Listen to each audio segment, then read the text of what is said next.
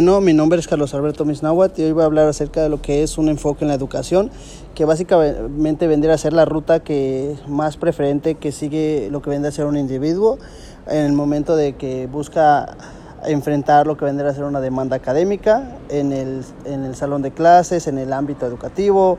Está mediado por lo que vendría a ser la motivación del alumno que aprende y también por las estrategias que se usan. Un ejemplo claro vendría a ser los tipos de enfoques que son el enfoque tradicional, el enfoque tecnicista, activo, constructivista. Eh, esos vendrían a ser unos ejemplos de lo que vendría a ser el enfoque educativo.